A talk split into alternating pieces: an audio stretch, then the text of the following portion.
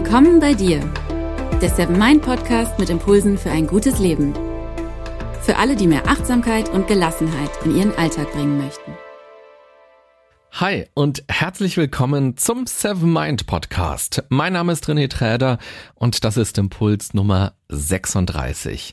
Heute geht es darum, Dinge mal allein zu tun und zwar ganz bewusst und mit Freude, mit allen Sinnen, also das Date mit dir selbst zu genießen, dich zu spüren und dich zu 100 Prozent auf das einzulassen, was gerade ist. Ganz konkret geht es um das Thema alleine reisen.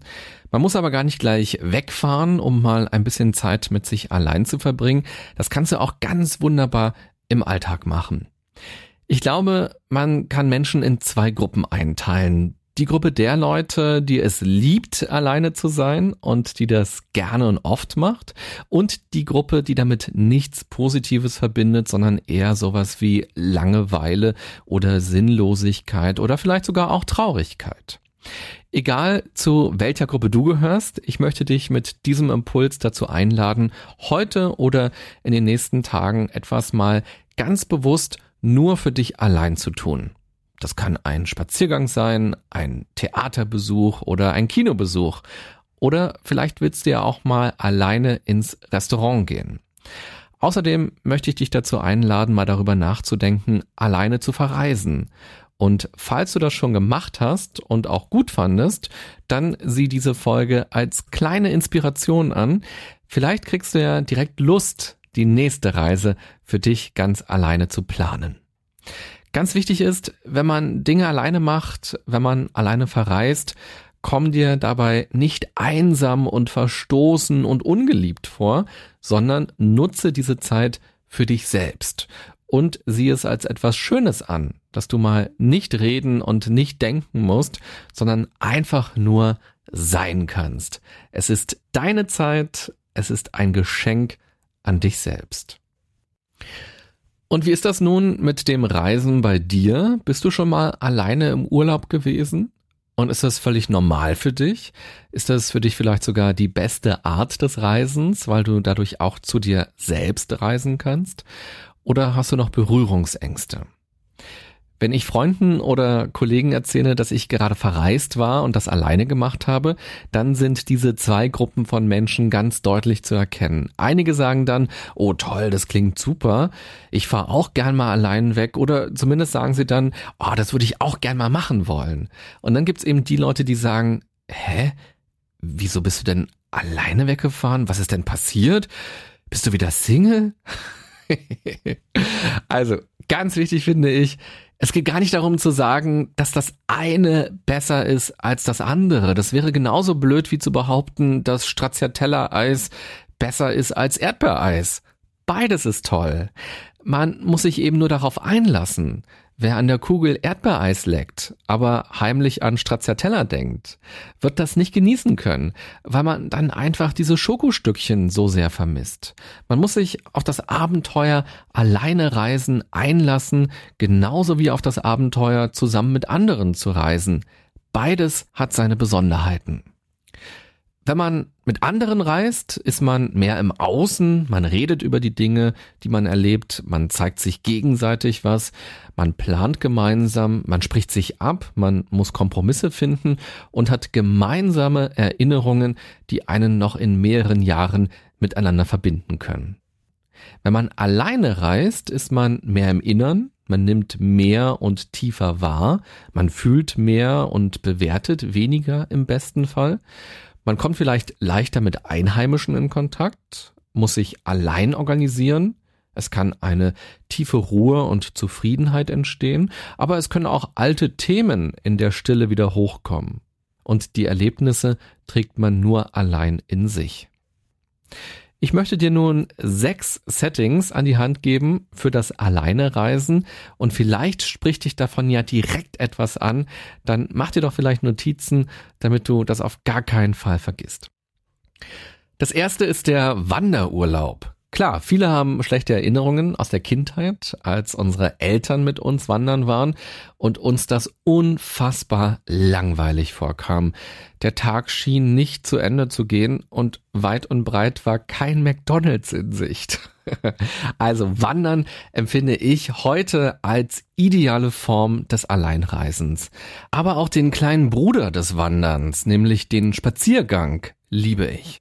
Wenn wir uns bewegen, kommen auch unsere Gedanken in Schwung. Wandern und Spazieren ist ideal, um mal anders zu denken. Und nach einer Weile stellt man fest, dass das Denken nachlässt und bestimmte Sinne wachgekitzelt werden.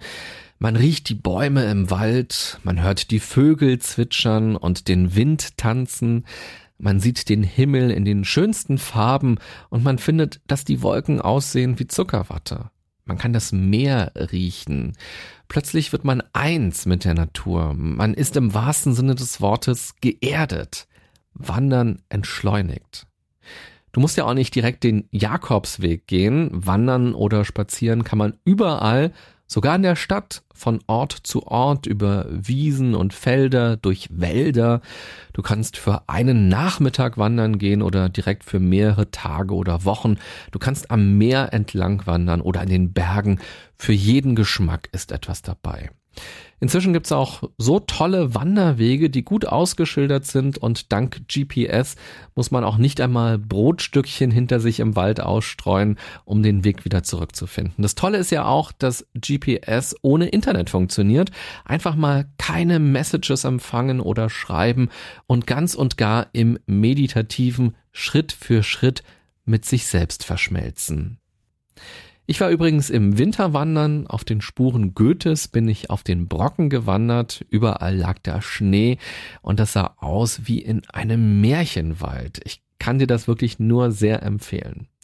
Wenn du ein bisschen länger wandern willst, könntest du den Fernwanderweg E5 zum Beispiel nehmen. Der ist mir schon mehrmals empfohlen worden. Ein Teil davon führt von Oberstdorf in Bayern nach Meran in Italien. 140 Kilometer ist dieser Abschnitt lang. Ungefähr anderthalb Wochen sollte man für diese Alpenüberquerung einplanen. Und wenn du noch mehr Zeit hast, dann könntest du auch den ganzen Fernwanderweg entlang wandern. Er führt von der Atlantikküste Frankreichs in der Bretagne durch die Schweiz, durch Deutschland, Österreich und schließlich nach Verona in Italien auf schlappen 3200 Kilometern. Und wenn du den komplett gehst, dann nimm am besten deinen Laptop mit und schreib ein Buch darüber. Vielleicht wird das ja dann der neue Jakobsweg und du machst Happe Kerkeling Konkurrenz. In Europa gibt's übrigens zwölf Wanderwege. Wenn dich das interessiert, schau doch mal, welcher zu dir passt, welcher vielleicht sogar in deiner Nähe ist und welcher dich ganz besonders neugierig macht. Vom Wandern geht's zum Radfahren. Auch das kann man ganz wunderbar alleine machen. Ich liebe Radtouren. Ich könnte auch einen wöchentlichen Podcast über Radtouren machen. Radtouren eignen sich ganz besonders gut, um sie alleine zu machen, weil es immer tricky ist, Leute zu finden, die ein ähnliches Verständnis von Schnelligkeit oder eben Langsamkeit haben und auch eine ähnliche Fitness mitbringen. Auch hier ist es total schön, mit anderen unterwegs zu sein.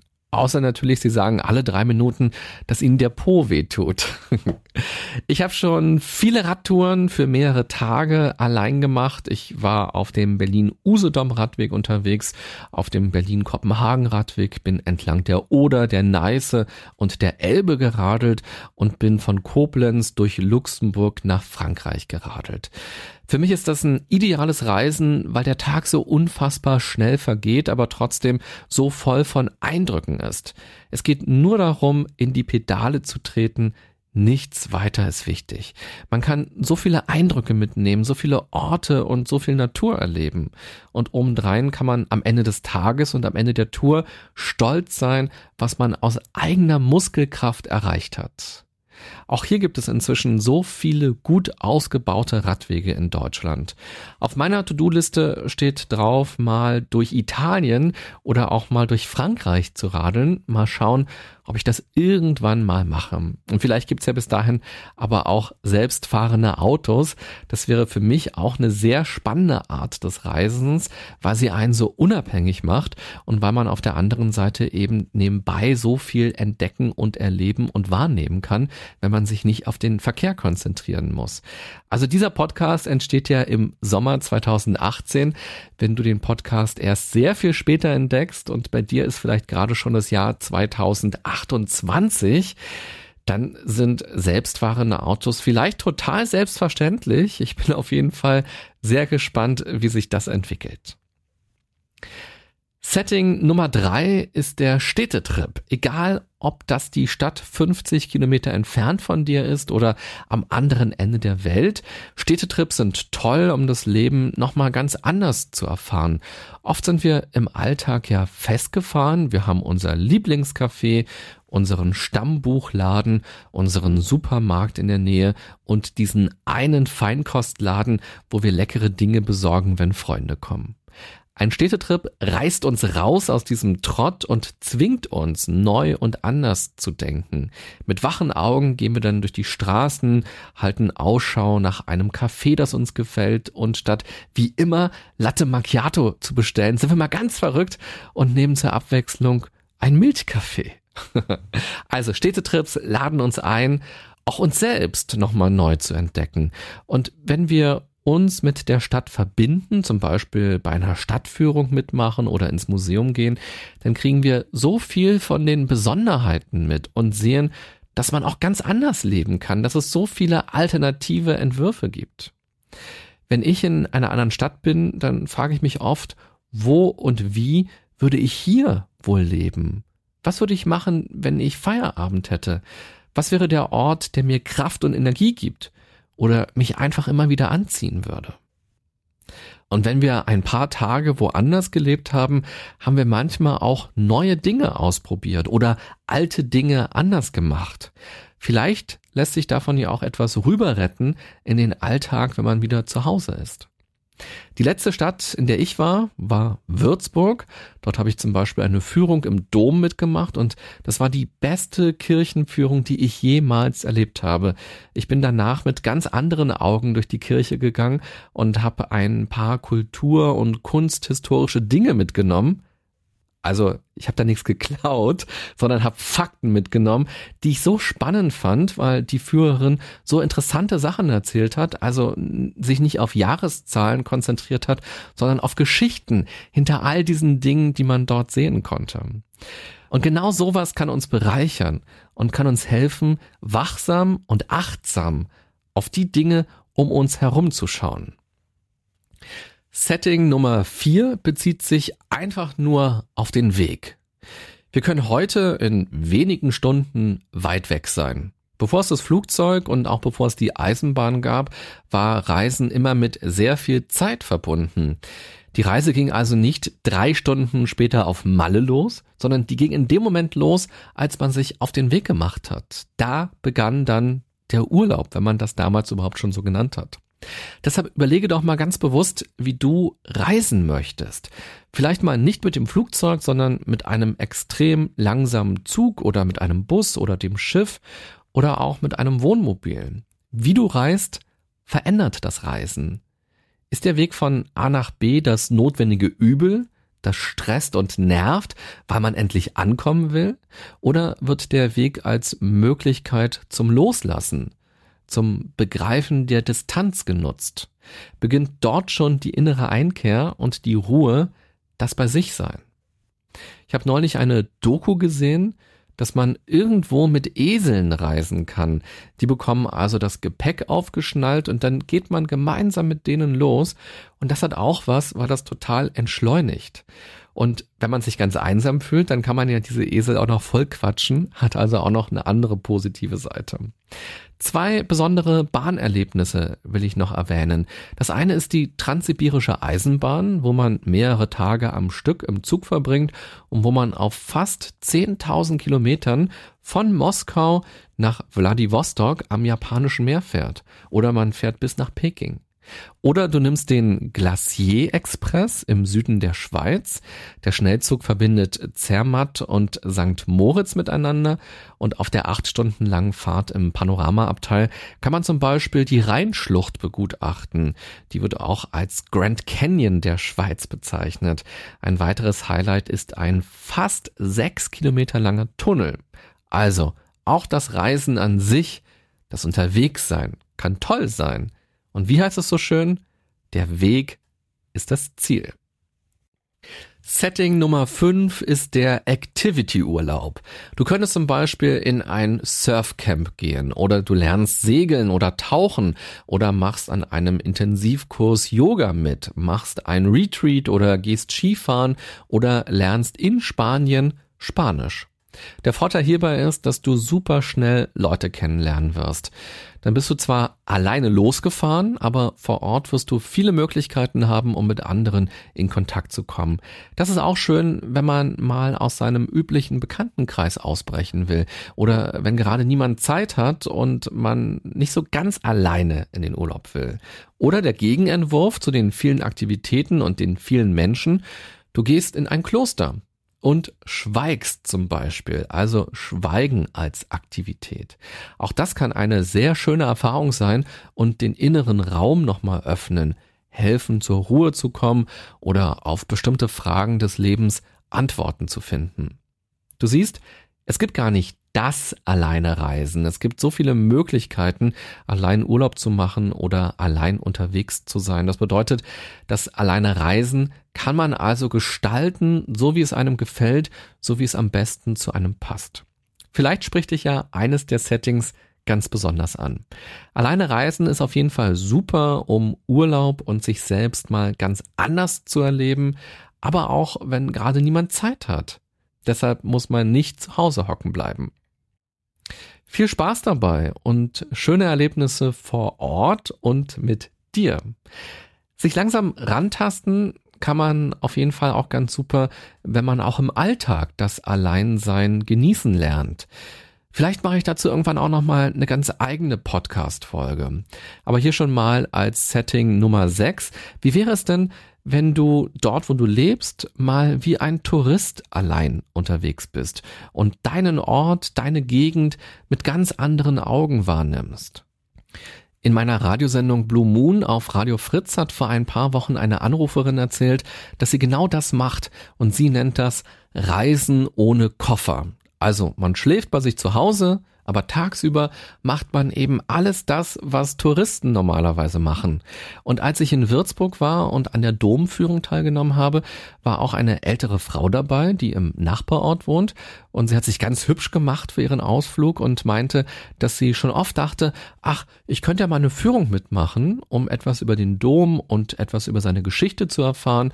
Und genau an diesem Tag hat sie es dann also umgesetzt. Und das berührt mich total und es freut mich riesig, wenn gerade ältere Menschen ihr Leben so bewusst und so aktiv gestalten und auch noch so viel Offenheit und Neugierde mitbringen und eben nicht immer nur zu Hause sitzen und auf den Tod quasi warten und der einzige Kontakt zur Welt ist der Fernseher, wo man alle seine Informationen aufnimmt und dann sich nur noch eine Doku anguckt über den Dom, aber eben keine eigenen Erlebnisse mehr macht. Und genau das gehört eben auch zum Alleinreisen dazu, also die Offenheit und die Neugierde. Einerseits braucht man das, um erstmal loszustarten und auf der anderen Seite werden Offenheit und Neugierde dadurch ja auch ganz wunderbar trainiert. Mich interessiert, was denkst du über das Alleinereisen? Welche Erfahrungen hast du gemacht und gehörst du zu den Leuten, die das oft machen oder zumindest interessant finden? Oder findest du die Vorstellung ganz furchtbar öde oder eben traurig und einsam? Wenn du magst, schreib mir gerne zum Beispiel eine E-Mail oder du kommentierst bei Facebook oder bei Twitter das Posting zu dieser Folge. Und natürlich kannst du mir auch gerne eine Postkarte aus deinem Urlaub schicken. Auch darüber freue ich mich. Wenn du die Folge inspirierend fandest, äh, freue ich mich, wenn du sie bei iTunes oder Spotify oder Deezer oder wo auch immer du sie hörst, bewertest. Und ganz besonders freue ich mich, wenn du dir eine Minute Zeit nimmst und einen kleinen Kommentar bei iTunes schreibst. Nämlich, was gefällt dir an diesem Podcast? Also warum hörst du ihn? Und welche Themen interessieren dich ganz besonders? Und gerne kannst du auch schreiben, welche Impulse du schon umgesetzt hast und was sich dadurch vielleicht bei dir geändert hat. Vielen Dank. Und auch vielen Dank an alle, die das schon gemacht haben. Das freut mich jedes Mal sehr. Wenn du magst, schau auch mal auf der Homepage von Seven Mind vorbei. Da gibt's einen Blog, das sogenannte Magazin, wo du ganz viele spannende Artikel rund um Achtsamkeit findest. Unter anderem ist dort nun auch ganz neu ein Artikel von Alex von Seven Mind. Sie war nämlich für vier Wochen in Portugal und hat dort zur Hälfte Urlaub gemacht und zur anderen Hälfte gearbeitet. Und in dem Blogartikel beschreibt sie ganz schön, wie dieser Selbstversuch für sie denn eigentlich war. Ich wünsche dir eine gute und achtsame Zeit, egal ob du sie mit anderen oder ganz alleine mit dir verbringst. Bis bald. Bye bye, sagt René Träder.